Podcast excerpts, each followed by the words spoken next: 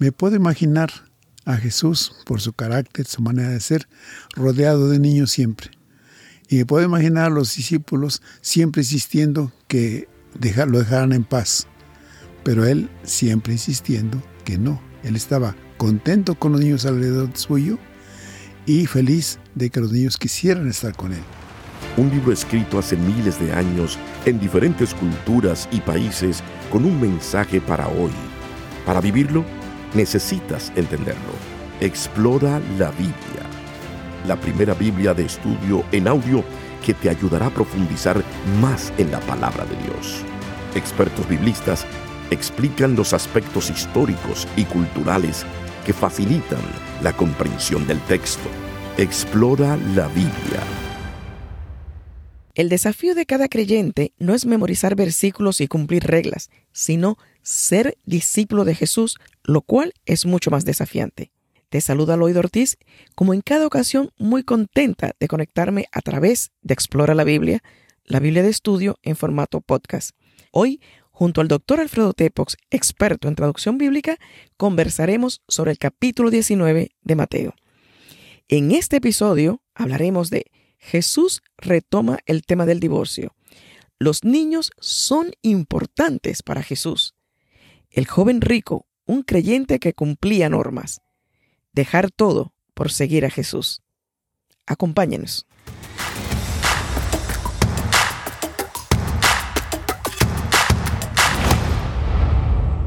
En este capítulo, capítulo 19 del Evangelio según San Mateo, Jesús retoma el tema del divorcio. Pero después de hablar acerca del matrimonio y el divorcio, Jesús recibe a los niños y los bendice, con lo cual abre el reino de los cielos también a ellos. En este capítulo también se toca el tema del joven rico. Doctor Tepox, siempre le insisto una breve introducción, pero realmente usted tiene el tiempo. Y es notable que Jesús, al mencionar a los niños, abre la puerta a una visión muy importante en la vida de Israel, donde los niños tenían poca o ninguna participación. Tenían que pasarse toda una vida hasta poder cobrar voz a los 30 años de edad, cuando ya se les consideraba adultos y plenamente participantes en la vida de la comunidad. Entonces, esta insistencia de Jesús, dejen que los niños se acerquen a mí. Me puedo imaginar a Jesús por su carácter, su manera de ser, rodeado de niños siempre. Y me puedo imaginar a los discípulos siempre insistiendo que lo dejaran en paz. Pero él siempre insistiendo que no. Él estaba contento con los niños alrededor suyo y feliz de que los niños quisieran estar con él. Creo que esa actitud debiéramos tenerla también hoy día. Pero lastimosamente he sido testigo de muchas veces en la iglesia donde los niños no tienen cabida. Se les manda a jugar, se les manda a un estudio particular, todo menos estar presentes durante el culto total. Aquí creo que estamos perdiendo un aspecto muy importante de la formación del niño. Desde el púlpito ellos pueden escuchar el mensaje de la palabra a un nivel que los considera también adultos, pero los vemos como adultos chiquitos o como enanitos, a, quien les dice. Y no, tenemos que cobrar conciencia de la importancia del desarrollo del niño en todos los aspectos. Y el aspecto cúltico es clave para el desarrollo y la formación de nuestros niños. O por lo menos cuando se dividen en grupos que tengan una educación a la altura, reconociendo la capacidad que tienen para tener una enseñanza que les pueda hacer crecer y no mantenerlos como chiquillos y, menos importantes. Y que se nota en el lenguaje, porque se habla de un lenguaje infantil y los adultos empezamos a hablar infantilmente. Nunca hablamos así como niños, pero como adultos pensamos que ser infantiles en nuestra habla va a ser bueno para los niños. Al contrario, creo que el hablarles de manera natural, como personas que son, es muy importante. Y esto Jesús nos lo hace notar de manera muy breve, pero contundente. En este capítulo 19 vamos a escuchar precisamente esto que estamos acotando en este momento. Escuchemos el capítulo 19, texto bíblico de la Reina Valera Contemporánea. Evangelio de Mateo, capítulo 19. Jesús enseña sobre el divorcio. Cuando Jesús terminó de decir esto, se alejó de Galilea y fue a las regiones de Judea al otro lado del Jordán. Grandes multitudes lo siguieron y él los sanó allí. Entonces se le acercaron los fariseos y para ponerlo a prueba le dijeron, ¿Es lícito que un hombre se divorcie de su mujer por cualquier causa? Él le respondió, ¿acaso no han leído que al principio el Creador hombre y mujer los creó? Y agregó, por esto el hombre dejará a su padre y a su madre y se unirá a su mujer, y los dos serán un solo ser. Así que ya no son dos, sino un solo ser. Por tanto, lo que Dios ha unido, que no lo separe nadie. Le preguntaron. Entonces, ¿por qué Moisés mandó darle a la esposa un certificado de divorcio y despedirla? Él les respondió, Moisés les permitió hacerlo porque ustedes tienen muy duro el corazón, pero al principio no fue así.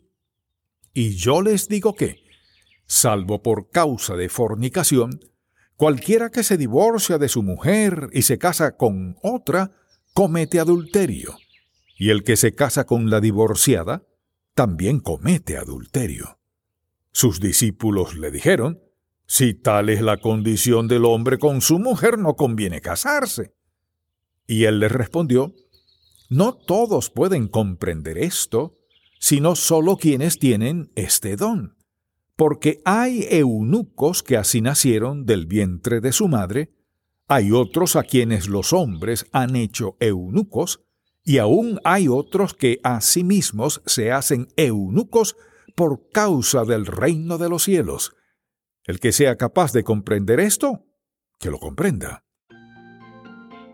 Jesús bendice a los niños. Entonces, le llevaron unos niños para que pusiera las manos sobre ellos y orara, pero los discípulos los reprendieron. Entonces Jesús dijo, Dejen que los niños se acerquen a mí, no se lo impidan, porque el reino de los cielos es de los que son como ellos. Y luego de poner las manos sobre ellos, se fue de allí. El joven rico de pronto vino uno y le dijo, Maestro, ¿qué de bueno debo hacer para obtener la vida eterna? Él le dijo, ¿por qué me preguntas acerca de lo bueno? Uno solo es bueno, pero si quieres entrar en la vida, practica los mandamientos. Aquel preguntó, ¿cuáles? Y Jesús respondió, no matarás, no adulterarás, no hurtarás, no dirás falso testimonio, honra a tu padre y a tu madre, amarás a tu prójimo como a ti mismo. El joven le dijo, Todo esto lo he cumplido desde mi juventud. ¿Qué más me falta? Jesús le dijo, Si quieres ser perfecto, anda, vende lo que tienes y dáselo a los pobres, y tendrás un tesoro en el cielo. Después de eso, ven y sígueme. Cuando el joven oyó estas palabras, se fue triste, porque tenía muchas posesiones. Entonces Jesús dijo a sus discípulos, De cierto les digo que difícilmente entrará un rico en el reino de los cielos. Una vez más les digo que es más fácil que pase un camello por el ojo de una aguja a que un rico entre en el reino de Dios. Cuando sus discípulos oyeron esto, se quedaron muy sorprendidos y dijeron entonces, ¿quién podrá salvarse? Jesús los miró y les dijo, Para los hombres esto es imposible, pero para Dios todo es posible. Entonces Pedro le dijo, Nosotros lo hemos dejado todo y te hemos seguido, ¿qué ganaremos con eso? Jesús les dijo, De cierto les digo que cuando todo sea hecho nuevo y el Hijo del Hombre ocupe el trono de su gloria, también ustedes, los que me han seguido, ocuparán doce tronos para juzgar a las doce tribus de Israel. Cualquiera que por causa de mi nombre haya dejado casas, hermanos, hermanas, padre, madre, mujer, hijos o tierras, recibirá cien veces más y también heredará la vida eterna. Muchos de los que ahora son los primeros serán los últimos, y los que ahora son los últimos serán los primeros. Hemos escuchado este hermoso capítulo 19. ¿Podemos resumir algo más sobre este capítulo para cerrar? Ahora quisiera señalar otro aspecto importante, nuestra juventud. También tenemos problemas allí.